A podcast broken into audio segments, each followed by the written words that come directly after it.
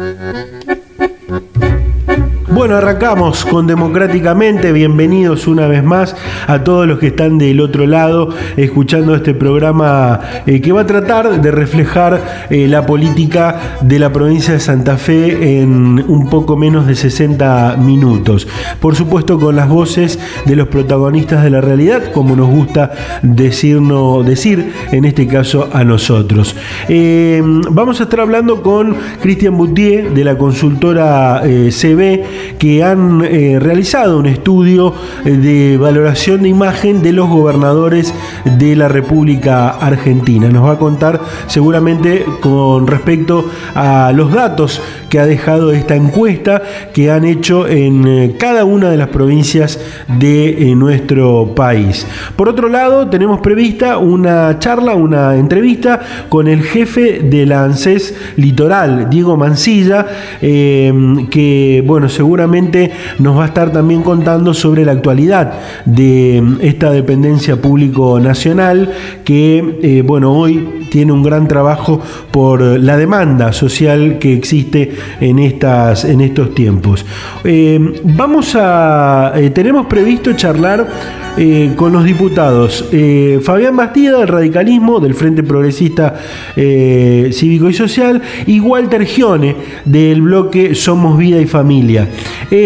Bastida, nos queremos que nos cuente detalles sobre la reunión que mantuvo en las últimas horas con sus pares de representantes, referentes de los distintos partidos que integran el bloque del interbloque del Frente Progresista en la Cámara de Diputados. Y Walter Gione, eh, queremos que nos cuente sobre bueno, esta iniciativa de mm, las misas, de las automisas, que en los próximos días se estaría aprobando aquí en la provincia de Santa Fe. Tenemos mucho por compartir, tenemos la palabra prevista de todos estos protagonistas, así que arrancamos con democráticamente eh, de esta manera.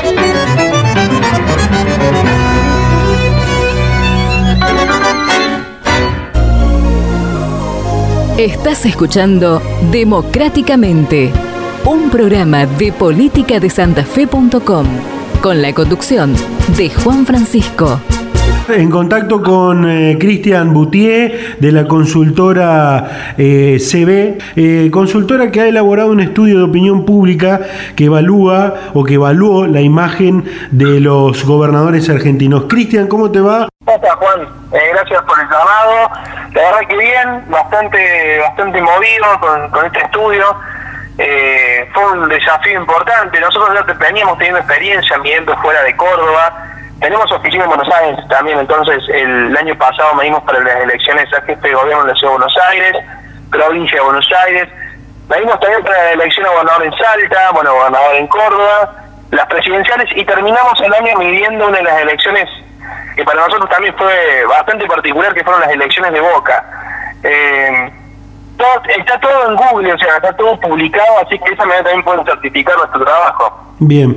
Eh, Cristian, ¿cómo surge este estudio puntualmente de opinión buscando revisar la, imagen de los gobernadores? Bueno, nosotros teníamos pensado hacer un estudio nacional, viniendo dirigentes nacionales, pero a la vez pensamos de que era importante tener un relevamiento en los 24 distritos provinciales. Entonces hicimos 24 encuestas durante, durante los días 23 a 25 de mayo, o sea, el fin de semana pasado, para conocer justamente la imagen de esos gobernadores en sus provincias, para conocer la imagen del presidente Alberto Fernández en cada provincia, la imagen de la vicepresidenta Cristina Fernández y la imagen del expresidente Macri. A partir de los datos empezamos a elaborar un ranking que aparte tiene como objetivo poder mantenerlo a lo largo del tiempo, o sea, hacerlo mensualmente para ver eh, la evolución de los mismos. Eh, ¿Analizaron por qué la, diferencia en los números? Digo, eh, hay, hay grandes diferencias, en este caso nosotros en política de santafe.com tenemos publicado y, por ejemplo veíamos eh, los primeros en un 70, entre un 66 y un 70% y después un, algunos muy abajo con un 50% de, de imagen positiva. ¿Lo analizaron a esto? Sí, sí, sí llegamos a la conclusión de que a ver, la emergencia sanitaria impactó muchísimo en la imagen de los dirigentes. A algunos lo ayudó a subir muchísimo, por ejemplo, el presidente Alberto Fernández, que se encuentra teniendo imagen positiva por sobre, la negativa en todas las provincias. Eso es algo que la verdad absolutamente llamativo, porque en provincias como Córdoba, por ejemplo, eh, no le había ido bien electoralmente, pero sin embargo, los cordobeses, por ejemplo, lo, lo ven con buenos ojos Alberto Fernández y este liderazgo que ha ejecutado eh, durante la emergencia sanitaria. Después vemos gobernadores que también se vieron favorecidos, que eh, sumaron el trabajo de la emergencia sanitaria a una a una administración saludable, en el sentido de una administración pública que venía trabajando bien, y a otros, por ejemplo en el caso de Mariana Arcián, que quedó último en este ranking, le notamos que no solamente no trabajó bien la emergencia sanitaria, sino que también se visibilizaron aún más los problemas estructurales de gestión. Entonces, los gobernadores que venían trabajando bien e hicieron bien en, su trabajo como líder político durante la emergencia sanitaria, tienen alto grado de nivel de, aprobación. Los gobernadores que venían trabajando bien, pero que tuvieron eh, algunos furcios con respecto a la, a la emergencia sanitaria, por ejemplo, el caso de Sergio Uniat, que tuvo una manifestación muy importante en la provincia de San Juan con respecto a, al uso del avión sanitario para tener a una persona infectada, bueno, un, un revuelo muy importante que, que tuvo la provincia de San Juan, eso le afectó en su imagen, y naturalmente gobernadores que, eh, por más liderazgo bueno que han, tratado de ejecutar en esta emergencia sanitaria, han demostrado tener eh, un nivel de administración bastante flojo. Eso, por ejemplo, esos últimos son los casos, por ejemplo, de Perotti y Schiaretti, que están ahí en la misma línea, están entre la línea media y la línea baja, ¿no? Claro, claramente. A ver, eh, los dos tienen problemas estructurales en su gestión, principalmente financieros. Por ejemplo, en el caso de Córdoba, eh, Juan Schiaretti acaba de anunciar una reforma, un ajuste en realidad, de la caja de jubilaciones cordobesa. También ya había dado de baja los planes laborales de la provincia, lo cual iba en contramano a lo que había anunciado el propio presidente, que no podía darse no podía darse despidos ni suspensiones. Bueno, en ese sentido los cordobeses eh, lo empezaron a calificar los gobernadores que había de una manera distinta, porque hace tres meses nosotros habíamos medido en Córdoba que el gobernador estaba con una imagen cercana al 65%, o sea que bajar 15 puntos en tres meses es para llamar la atención, o sea, tendría que llamar la atención a ellos. Y en el caso de Perotti, algo similar. Eh, Perotti se encuentra con una situación financiera no muy buena de la provincia, se encuentra con discusiones políticas importantes con algunos intendentes, y bueno, a ver, eh, Perotti no ganó con el porcentaje que ganó Schiaretti, lo cual tiene un poco menos de legitimidad, ganó bien, ¿no? Pero no ganó con más del 50% de los votos. Eso hace de que, bueno, que tenga hoy un nivel de imagen cercano al 50% es coincidente a la realidad política que vive Santa Fe. Seguro, seguro. Eh, Cristian, bueno, otra cuestión que generalmente preguntan, lo, comentabas hace un rato, pero te lo vuelvo a repreguntar. Eh, generalmente dicen estos números sobre cuántos casos encuestados, en qué zona, cuál fue la modalidad. ¿Qué nos puedes contar de esto? Nosotros hicimos 24 encuestas distintas al mismo tiempo. O sea, hicimos en total en todo el país 18.438 casos. Pero promediamos estudios de 600 a 1.200 casos.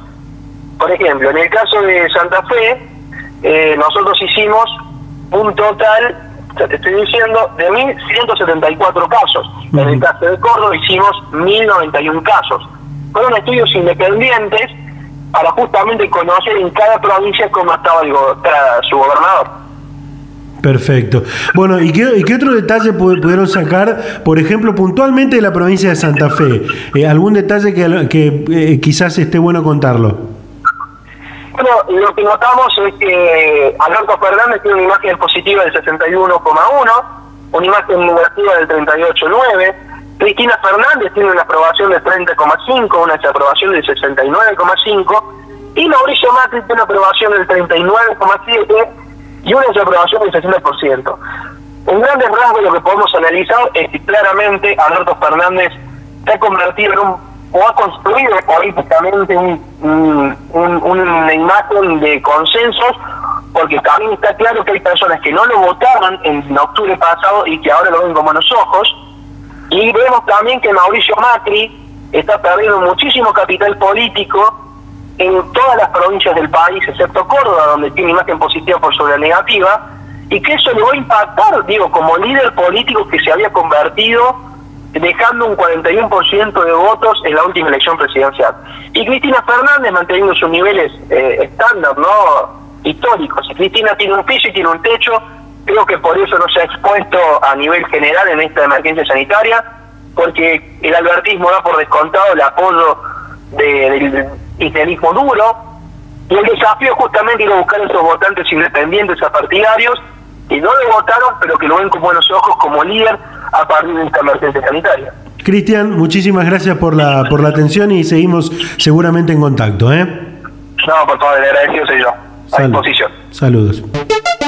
Ingresa a politicadesantafe.com y adherite al newsletter. Recibí información todos los días, exclusiva y actualizada. Con el jefe de ANSES Litoral, Diego Mancilla. Diego, ¿cómo te va? ¿Qué tal? ¿Cómo están ustedes? Muy bien. Bueno, Diego, se viene trabajando con un protocolo especial con motivo de, de la pandemia, ¿no? Allí en ANSES. Sí, a ver, nosotros digamos, lo que estamos haciendo es tratando de ir eh, generando las condiciones para, para lo que tiene que ser la atención normal de, nuestro organismo. Recordemos que en un primer momento y con la situación del aislamiento social preventivo y obligatorio, todos nuestros trabajadores y trabajadoras debían quedarse en su domicilio. Luego, en la siguiente etapa y, y específicamente relacionado al IFE, comenzamos con la atención virtual a través de un trabajo remoto eh, para ir resolviendo consultas y reclamos del ingreso familiar de emergencia. Eso nos permitió también tener la posibilidad de ir avanzando en ir habilitando algunos otros otros trámites para que puedan hacerse de manera virtual. Eh, por estas horas tenemos todo lo que tiene que ver con la carga de maternidad, maternidad down, rehabilitación y repago de jubilación y de pensiones, PUAM y algunos otros trámites que vamos incorporando de manera progresiva y paralelamente a eso, desde hace tres semanas los trabajadores y trabajadoras han vuelto a prestar, digamos, sus servicios en, nuestros organismos, en nuestras UDA y en nuestras oficinas. Eh, se está trabajando de manera interna para liquidar todos los trámites que se encontraban iniciados y que estaban pendientes. Y también desde hace 15 días comenzamos con un esquema de atención por turnados. Hay 11 UDAI en todo el país, cuatro específicamente en la provincia de Santa Fe, que son las de Villa Cañar, Venado Tuerto, Cañada de Gómez y San Jorge, que están empezando a atender, digamos, los trámites que se encontraban turnados, el jefe, la jefa de cada de cada dependencia están llamando uno por uno los turnados y los están citando para poder eh, iniciar los trámites. Y, y, bueno, estamos por estos días avanzando en ese esquema con el resto de las UDAI y las oficinas de, del país. Eh, obviamente queremos que esté todo en condiciones, digamos, generar las mejores condiciones de higiene y seguridad para nuestros trabajadores y también para aquellas personas que, que se acerquen a, realizar algún tipo de trámite. Pero bueno, ese es el esquema que estamos trabajando por el momento. Vale aclarar que no se está haciendo atención al público en general, sino que estamos haciendo más bien todo un trabajo personalizado de citar a las personas que se encuentran con turno y poder realizar y poder realizar los trámites. Así vamos a continuar trabajando en los próximos días para en algún momento llegar a, a trabajar con la normalidad que sabemos que, la gente está necesitando. Bien, para ir desmenuzando los distintos temas eh, que, bueno tiene, tiene ANSES y que la gente generalmente nos consulta y, quiere, quiere conocer, vamos a ir, pero te voy a ir preguntando algunas cuestiones. Por ejemplo, en cuanto al bono de, de 10 mil pesos, que es para, para hablarlo más claro, ¿cuántos fueron los beneficiarios en la, en la provincia de Santa Fe, Diego? En la provincia de Santa Fe, en un, eh, primer momento, fueron eh, 608.620 beneficiarios eh, de toda la provincia de Santa Fe, de los cuales, eh, digamos, en ese, en ese grupo se encuentran 45.637 monotributistas, 14.804 trabajadores de casa particulares, eh, 379.592 entre desocupados y trabajadores informales, 168.587 que son beneficiarios de la asignación universal por hijo y de la asignación por embarazo.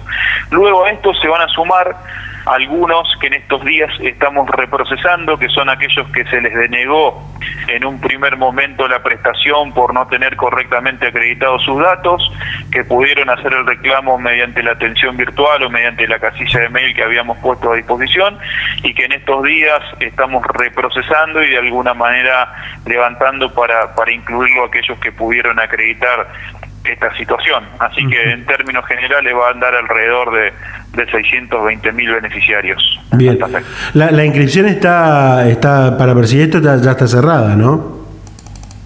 Sí, sí, sí, está cerrada, ya todo el universo, digamos, de beneficiarios ya está identificado, acreditado. Recordemos que hubo más de un mes prácticamente de inscripción, eh, prórroga de inscripción y demás. Nosotros consideramos que, bueno, ese, esa instancia ya está eh, estamos trabajando por estos días en terminar de liquidar todo lo que tiene que ver con, con el primer pago del ingreso familiar de emergencia. Recordemos que tuvimos que hacer un trabajo mucho más importante porque había una gran parte del sector de la población que no estaba eh, identificado, que no estaba, que se encontraba en la informalidad absoluta eh, y que hubo que hacer todo un trabajo para poder incluirlo, generar otros medios de pago, porque ese sector de la población no tenía cuenta bancaria, no tenía CDU, entonces hubo que poner a disposición otros medios de pago como la red Link, la red Banelco, el correo argentino, para poder llegar a, que todos puedan cobrar sus prestaciones, sobre todo los sectores más vulnerables de la sociedad, por lo cual esa instancia en este momento eh, está, digamos, está finalizada y estamos terminando de pagar todo lo que tiene que ver con, con el pago de esta prestación. Bien. Eh, eh, otra, otra cuestión muy importante a saber es a cuánta gente alcanzó eh, este aumento que se anunció hace algunas, si no me equivoco, unos, días, una semana, aumento para las jubilaciones, pensiones, aguache, aquí en la, en la provincia de Santa Fe. Bueno, a ver, primero lo que debemos decir es que hay, con este aumento que se dio de del 6 superior al 6,2% sumado a lo que había sido en el primer trimestre un aumento superior al 13 al 13%, estamos hablando de un aumento en el primer semestre del año eh, que ronda el 20% y que de alguna manera se viene revirtiendo todo lo que tiene que ver con la pérdida del poder eh, adquisitivo de los jubilados y de los pensionados. A estos aumentos se le suman otras herramientas que fueron a incrementar de alguna manera, de manera indirecta, los, los saberes eh, jubilatorios o el poder adquisitivo de jubilados y pensionados. Recordemos que en el mes de diciembre hubo un bono de 5 mil pesos, en enero otro bono de 5 mil pesos, en el mes de abril otro bono de 3 mil pesos, hubo la incorporación de 170 medicamentos gratuitos para jubilados y pensionados a través del PAMI, hubo congelamiento de tarifas, se prorrogó hasta el mes de junio todo lo que tiene que ver con el descuento de los créditos, el pago de las cuotas para los jubilados y, los pensionados. Eh, este, esta serie de, de medidas vienen a revertir todo un proceso de deterioro del poder adquisitivo de los jubilados y los pensionados que se dio en los últimos cuatro años en la Argentina, donde las jubilaciones y las pensiones más, más bajas han perdido alrededor de un 20% en lo que tiene que ver con el poder adquisitivo y nosotros de a poco estamos recuperando recuperando eso a medida que también vamos avanzando en la recuperación del sistema previsional argentino. Eh, esta, estas medidas benefician y, y, hacen que tengan un aumento incluso superior por eh, a la inflación proyectada en estos seis meses para el, más del 80% de los beneficiarios de, del sistema previsional, por lo cual estamos hablando, digamos, de, de una cantidad importante por parte de inversión por parte del gobierno nacional que se traduce en estas herramientas que te mencionaba recién y que obviamente vienen a eh, impactar fuertemente en la gran cantidad de, jubilados y, pensionados que hay en la provincia de Santa Fe, que es alrededor, eh, que superan los 600.000 beneficiarios. Bien. Eh, Diego, bueno, también hace algunas horas se terminó de, entregar la tarjeta alimentaria en la provincia de Santa Fe. Bueno, ¿cuál es el balance que hicieron desde, desde ANSES? Bueno, la verdad que, fue muy bueno. Eh, en eso eh, eh, hay que destacar lo, que tiene que ver el trabajo coordinado entre nación, provincias y municipios, los operativos organizados por el Ministerio de Desarrollo Social en conjunto con cada, con cada uno de los territorios de la provincia ha sido muy, muy bueno. se había comenzado el día 10 de febrero con los operativos de entrega de la tarjeta, luego el 16 de marzo hubo que suspender eh, los operativos por la cuarentena, habían quedado alrededor de 30.000 tarjetas sin poder entregar, que se pudieron completar en estas últimas tres semanas que pasaron. Se han entregado más de 110.000 tarjetas en la provincia de Santa Fe, es una inversión mensual superior a los 550 millones de pesos. Eh, este programa, la tarjeta alimentar, tiene como objetivo poder asegurar eh, digamos, la alimentación de, muchas familias en, la Argentina, en esta lucha de la Argentina contra el hambre que, ha tomado como decisión y prioridad el presidente de la Nación, Alberto Fernández, y que había sido eh, iniciado este programa antes de, de, esta situación de la pandemia del coronavirus. Ya tenía un fuerte objetivo en ese momento y obviamente con esta situación de emergencia ese programa quiere una relevancia aún mucho más importante por lo cual sumado a otras herramientas que el gobierno nacional ha canalizado a través del ANSES, como el bono de la asignación universal por hijo, para 275 mil beneficiarios en la provincia de Santa Fe, el bono de jubilados y pensionados, pensionados que, que cobran la mínima y que te mencionaba anteriormente, alrededor de 465 mil beneficiarios en Santa Fe, la tarjeta alimentar, el IFE hace una inversión del gobierno nacional en, en la provincia de Santa Fe superior a los 9.200 millones de pesos, que son recursos que van directamente a muchas familias eh, de, los sectores más vulnerables de la sociedad y que eso también va generando en cada uno de los territorios un movimiento de la economía, porque son familias que consumen, que compran en los mercaditos, que compran en los negocios de barrio y eso va generando en esta situación difícil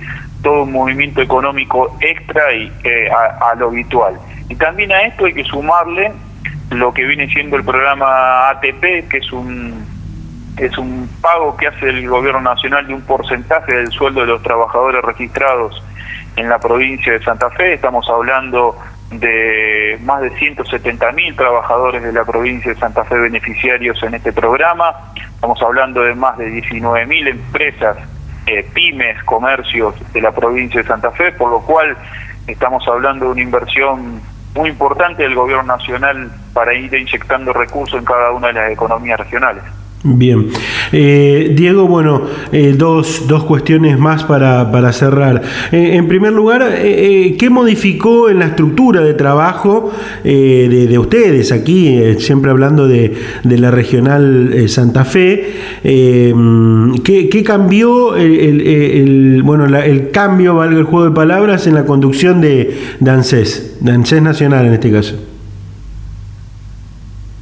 Bueno, a ver, cada, cada persona, cada titular tiene su, impronta. Fernanda es una es una eh, es una dirigente muy muy activa, eh, de, estar muy fuertemente presente en el territorio, de tener relación directa con cada uno de los jefes nacionales que tenemos a cargo de distintas regiones en el, en, el país. Eh, ha trabajado muy fuertemente desde el día que llegó en, comenzar con un proceso de reapertura de nuestras UDA y de nuestras oficinas, que es una demanda social que nosotros sabemos que, está en la sociedad y que tenemos que comenzar a, dar respuesta. Y de hecho, en lo que te mencionaba al principio, en todo lo que se viene avanzando en los últimos 15, 20 días va en ese sentido. Eh, bueno, es una, una persona con una fuerte sensibilidad, con un, con un una gran responsabilidad de volver a construir un organismo, un ANSES, digamos, con, con mayúscula. Eh, la verdad es que nos hemos encontrado desde diciembre del 2019, cuando nos tocó asumir la responsabilidad de, de conducir esta etapa de la Argentina con un organismo totalmente diezmado, con un organismo con serias dificultades, con un organismo alejado de la realidad cotidiana de cada argentino y de cada argentina, con un organismo retirado en cada uno de los territorios. Nosotros queremos construir un organismo totalmente diferente que le haga sencillo y fácil el acceso a nuestras prestaciones a, los ciudadanos, que tenga una fuerte presencia territorial.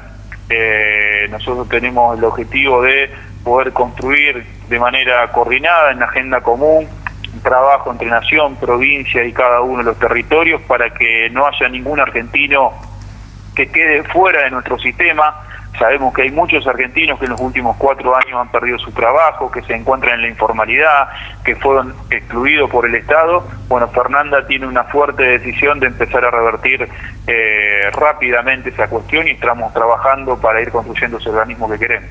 Bueno, cuando hablas de, Fernanda, le vamos a decir a la gente que es eh, Fernanda Raberta, la nueva directora ejecutiva de ANSES que reemplazó a eh, Alejandro Banoni, Banoli, ¿no? Fernanda, Fernanda Roberto. Exactamente.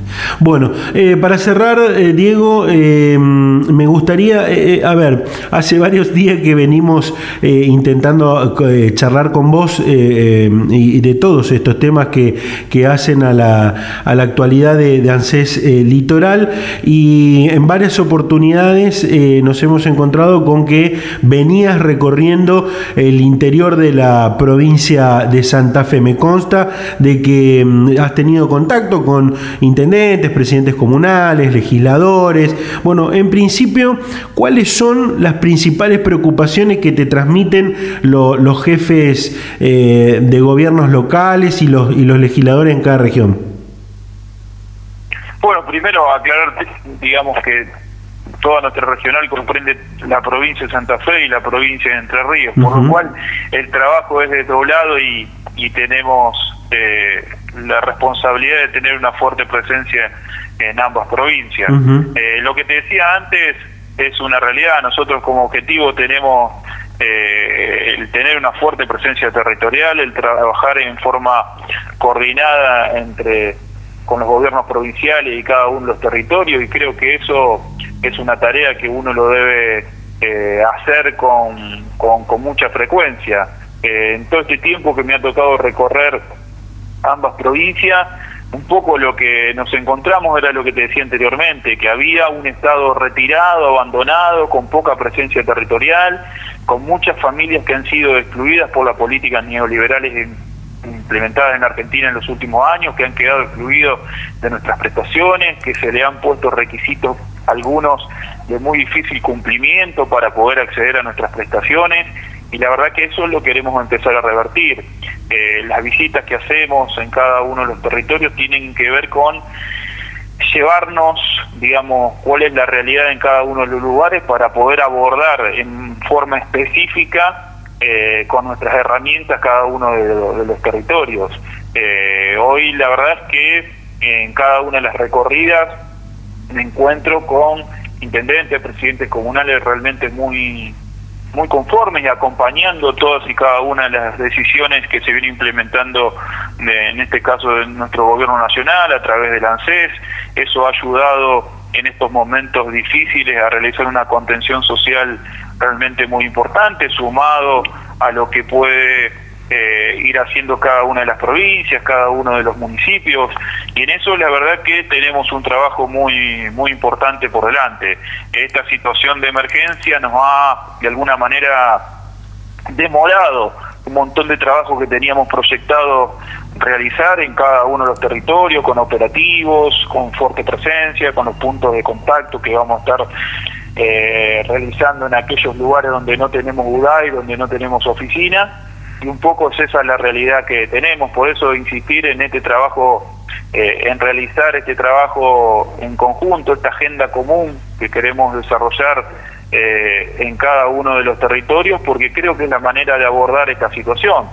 Lo era antes esta situación de emergencia, pero también somos conscientes que una vez que pase toda esta cuestión de, de la pandemia, obviamente va a quedar un entramado social resentido, digamos, resquebrajado y que nosotros vamos a tener la responsabilidad como Estado de, construir y de reconstruir un montón de situaciones. Bien. Eh, Diego, muchísimas gracias por la, por la atención y, bueno, seguramente nos mantendremos en contacto como para informar y contar todas las, las iniciativas y por supuesto toda la actualidad de, de ANSES eh, en la región litoral, como lo decía, que comprende a la provincia de Santa Fe y Entre Ríos. Muchísimas gracias por la atención. No, por favor, a disposición. Un abrazo. Que siga bien. Bueno, la palabra de eh, Diego Mancilla, eh, como decíamos, jefe de la región litoral de ANSES, eh, con todo lo que tiene que ver con esta actualidad de, uno de los lugares, de una de las dependencias con más trabajos por estos tiempos, justamente por toda la demanda social que existe, no solamente en la provincia de Santa Fe, sino obviamente en todo el país, en toda la República Argentina. Seguimos con Democráticamente. Estás escuchando Democráticamente, un programa de política de santafe.com, con la conducción de Juan Francisco. Con el diputado provincial Fabián Bastía. Fabián, ¿cómo le va? Eh, muy bien, aquí estamos eh, trabajando. ¿Usted? Bien, bien, aquí también. Bueno, ¿qué detalles nos puede contar de esta reunión que han mantenido eh, en las últimas horas entre referentes de, los distintos partidos que componen el Frente Progresista, eh, sobre todo en la Cámara de Diputados, no? Bien, eh, nosotros nos reunimos habitualmente y esta fue para establecer una agenda sobre temas que están que tienen estado parlamentario que se encuentran en las distintas comisiones de la legislatura asuntos eh, iniciativas eh, de legisladores y algunas que son mensajes de, de cuando Miguel Lipchi era gobernador y que todavía no han sido tratados, pero que sí estaban dentro de la agenda de gobierno de aquel momento y que nosotros creemos y queremos que sigan vigentes que son proyectos que eh, dan respuesta y solución a las necesidades de la comunidad, de los distintos sectores sociales y de los distintos sectores económicos. Eh, en ese marco hay una serie de proyectos vinculados a eh, atender urgencias del tipo económico, como que ha sido producto de la, digamos, de la pandemia, las consecuencias esta severa eh, crisis que se provoca atendiendo lógicamente a la salud, pero que ha ido desgastando eh, a distintos sectores. Y ahí hay uno que se llama el Plan Sostener, una ley que, que está destinada a eh, subsidiar los alquileres de distintas actividades, de las actividades comerciales, eh, que no han podido trabajar, que no han tenido ninguna ayuda del Estado. Son cientos y cientos de, personas y de eh, empresarios, comerciantes que se encuentran en la, misma situación. El plan Asistir Ya, el plan Nueva Oportunidad, que era un programa que llevábamos adelante en la gestión y que nosotros queremos eh, establecer por ley, que vuelva a estar eh, vigente, que es para todas las personas que tienen eh, necesidad de, trabajo, de inserción, para las chicas y chicos de, los barrios, de, de los distintos pueblos y ciudades de la provincia, y lógicamente un proyecto muy importante como es el Fideicomiso Santa Fe Produce, que tiene en la misma ley eh, la parte de la creación del Fideicomiso Santa Fe Produce y la eh, el Fondo de Garantías eh, público-privado, que es una SAPEN que se constituye y que viene un poco a ser un paliativo para tanto la obtención de financiamiento por un lado como la obtención de garantías por otro, que muchas veces los microemprendedores, los pequeños empresarios, comerciantes, prestadores de servicios, distintas actividades económicas, tienen un montón de recursos que tienen que ver con los humanos, iniciativas, buenas ideas, materia prima y muchas veces les falta el financiamiento para eh, cerrar el círculo de su circuito económico.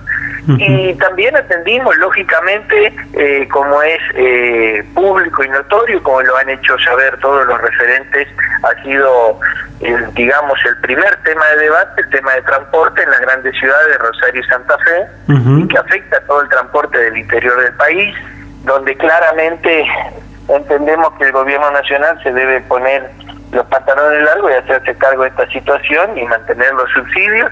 Es inviable, eh, así como están dadas las cosas, que es la asistencia nacional. Ya llevamos 15 días de paro o más en algunos casos con lo que significa el transporte público en las grandes ciudades.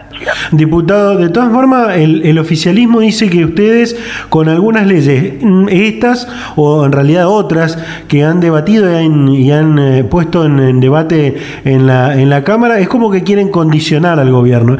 ¿Es así? Yo creo que eh, se confunden algunas cuestiones. Nosotros no pretendemos condicionar a nadie. Primero, nosotros la obligación que tenemos como poder legislativo, no solo la Cámara de Diputados, la Cámara de Senadores, controlar al poder ejecutivo, somos y tenemos que legislar. Y entender que el ejecutivo es una parte del gobierno de un Estado. El Estado tiene tres poderes, ejecutivo, legislativo y judicial. No hay que entender por estoy en el ejecutivo y hago lo que quiero o lo que me da la gana, porque quien gobierna debe hacerlo con un marco jurídico antecedente que existe antes de que uno sea electo gobernante y lógicamente con los contrapesos de poder que cada que existen en cada etapa de la historia, porque si no con ese criterio, imagínense, el Frente Progresista gobernó 12 años y nunca tuvo las dos cámaras. En dos periodos tuvo el Senado en contra y en un periodo el de Antonio Bonfatti tuvo las dos cámaras en contra. Y sin embargo, se legisló, eh, hubo leyes que gustaron más, que gustaron menos, pero se fueron haciendo efectivas y así así se va desarrollando el equilibrio de poderes en un Estado democrático. O sea que de ninguna manera nosotros pretendemos gobernar, pero somos legisladores y estamos para aportar proyectos atendiendo la realidad y la necesidad y lo que nosotros creemos que es importante para el desarrollo de nuestra provincia. De eso se trata. Y creo que los proyectos que hacemos son muy avalados por la ciudadanía en su conjunto, porque estamos escuchando a actores y sectores que no han sido atendidos, que claramente no han sido atendidos. Diputado, eh, con respecto al tema del transporte, que fue uno de los temas de, agenda en esta reunión de, de, los representantes, podríamos decir, del Frente Progresista en la Cámara de Diputados, de los partidos que integran el Frente Progresista en la Cámara de Diputados, ¿hay pasividad, creen ustedes, del Estado, del Estado provincial hacia, hacia los reclamos al, al, gobierno nacional? Digo, por, por no atender los, los reclamos de, de las municipalidades de Rosario y Santa Fe y de otros lugares? Yo divido el tema en dos. Digo que acá eh, quien debe eh, hacerse presente es el Estado Nacional y debe tener un reparto equitativo entre lo que es el AMBA, el área metropolitana de Buenos Aires, con urbano y, la ciudad eh, capital, ciudad de Buenos Aires, y el resto del país. Que el reparto debe ser mucho más federal y debe tener en cuenta los intereses de todos. Pero, dicho esto, eh, eh, dejo claro que nosotros creemos que el gobernador debe estar para defender a los santafesinos y debe estar reclamando continuamente. Acá tuvimos un gobierno provincial como el de Hermes Wiener que tuvo coraje y fue y reclamó a la Corte por derechos de los santafesinos y de la provincia de Santa Fe a quien representaba. Y el tiempo le dio la razón, más allá que los gobiernos que hubieron hasta la fecha no abonaron la deuda de, eh, ya no sabemos cuántos, si son 100 mil, son 120, son 90 mil millones de pesos, ya no sabemos, porque es una deuda que evidentemente hay que actualizarla permanentemente. Pero hoy ver, como lo vimos en todos los medios, que Santa Fe es la última provincia en el ranking de lo que recibe por per cápita, es realmente lamentable y que siendo una provincia acreedora del Estado Nacional, ni siquiera puede defender lo que le corresponde, que tengas eh, dineros correspondientes a deuda por, por, el déficit de la casa que todavía la nación no ha integrado en su totalidad, que ha ido mandando parcialmente remesas de dinero, que tenga esa deuda tremenda, como dije, y distintos reclamos que vemos que podría ser el gobierno provincial y que lo vemos muy callado frente al gobierno nacional. Entonces, cuando uno le dice, no, no, ahora que tienen la misma, el mismo color político o que tienen más llegada, van a tener respuesta, está claro que lo del color político y de la más o menor llegada no se ve en los resultados, porque nosotros no estamos recibiendo lo que reciben otras jurisdicciones. Perfecto. Diputado, como siempre, muchísimas gracias, ¿eh? muy amable.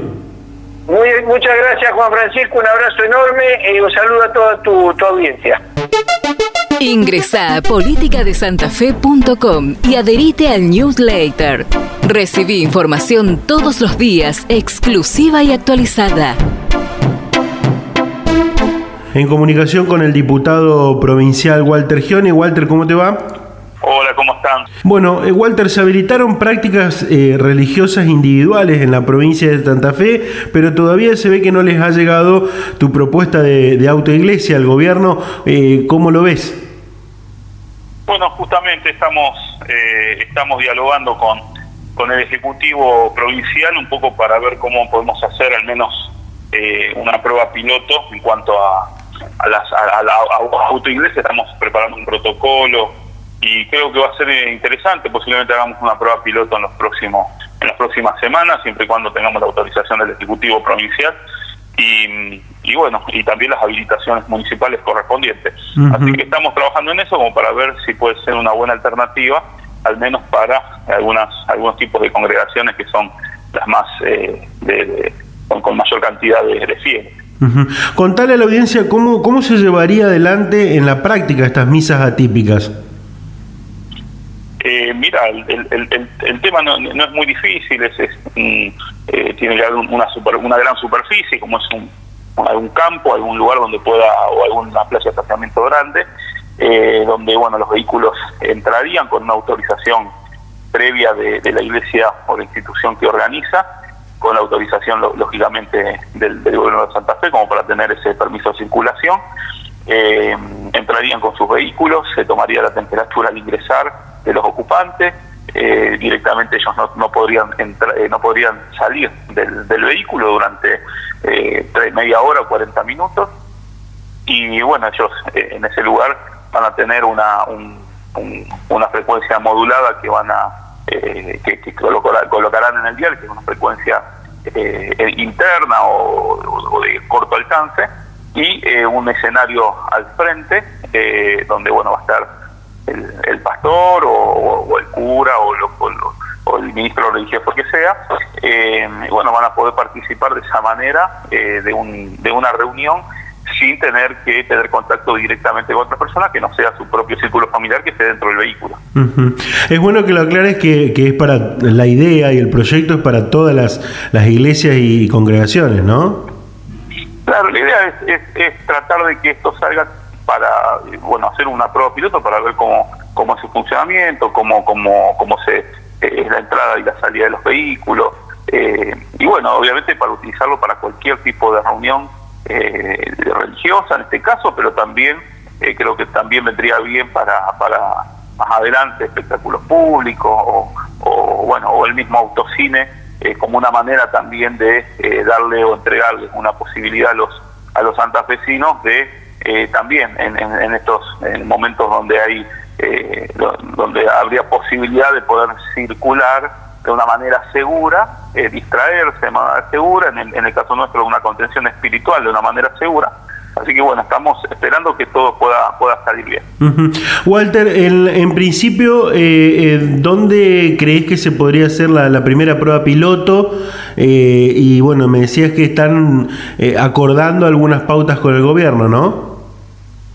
Claro, sí, estamos eh, posiblemente, o sea, en la ciudad de Rosario, eh, o en la ciudad de San Lorenzo, o en, en, la ciudad de Santa Fe, que son las tres plazas donde tuvimos un poco la solicitud de pastores de, congregaciones eh, grandes, de, tienen gran cantidad de fieles, como para hacer esta, esta prueba piloto.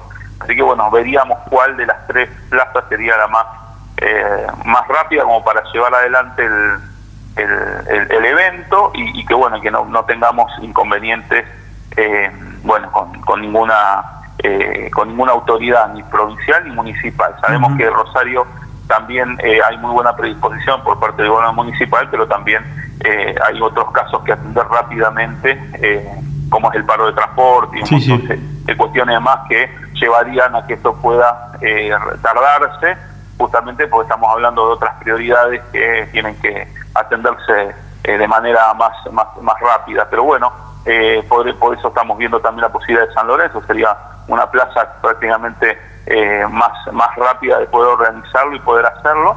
Eh, y bueno, ambos, eh, o, Santa Fe también, Santa Fe estamos hablando de Santa Fe, y estamos hablando también de Gran Santa Fe, porque hay posibilidad de hacerlo en un predio en la ciudad de Recreo, pegado a, Santa Fe. Los tres lugares tienen están cerca de accesos rápidos, donde puede haber buena circulación de vehículos sin que esto conlleve algún tipo de, de problema eh, en, cuanto a justamente a, que no a que no se, se junten o no haya un, tipo de embotellamiento. Así que creo que eh, vamos a tener eh, novedades pronto.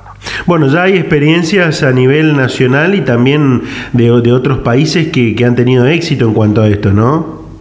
Totalmente, sí. De, de, hecho, aquí en Argentina ya se ha hecho en la provincia de Chaco, que es una provincia más afectada por el por la circulación del COVID-19, ahí ya se llevó adelante la tercera reunión en esta modalidad, eh, con muy buenos resultados. También, eh, bueno, en, creo que estamos en la provincia de eh, Mendoza, creo que también se ha hecho una reunión de este tipo.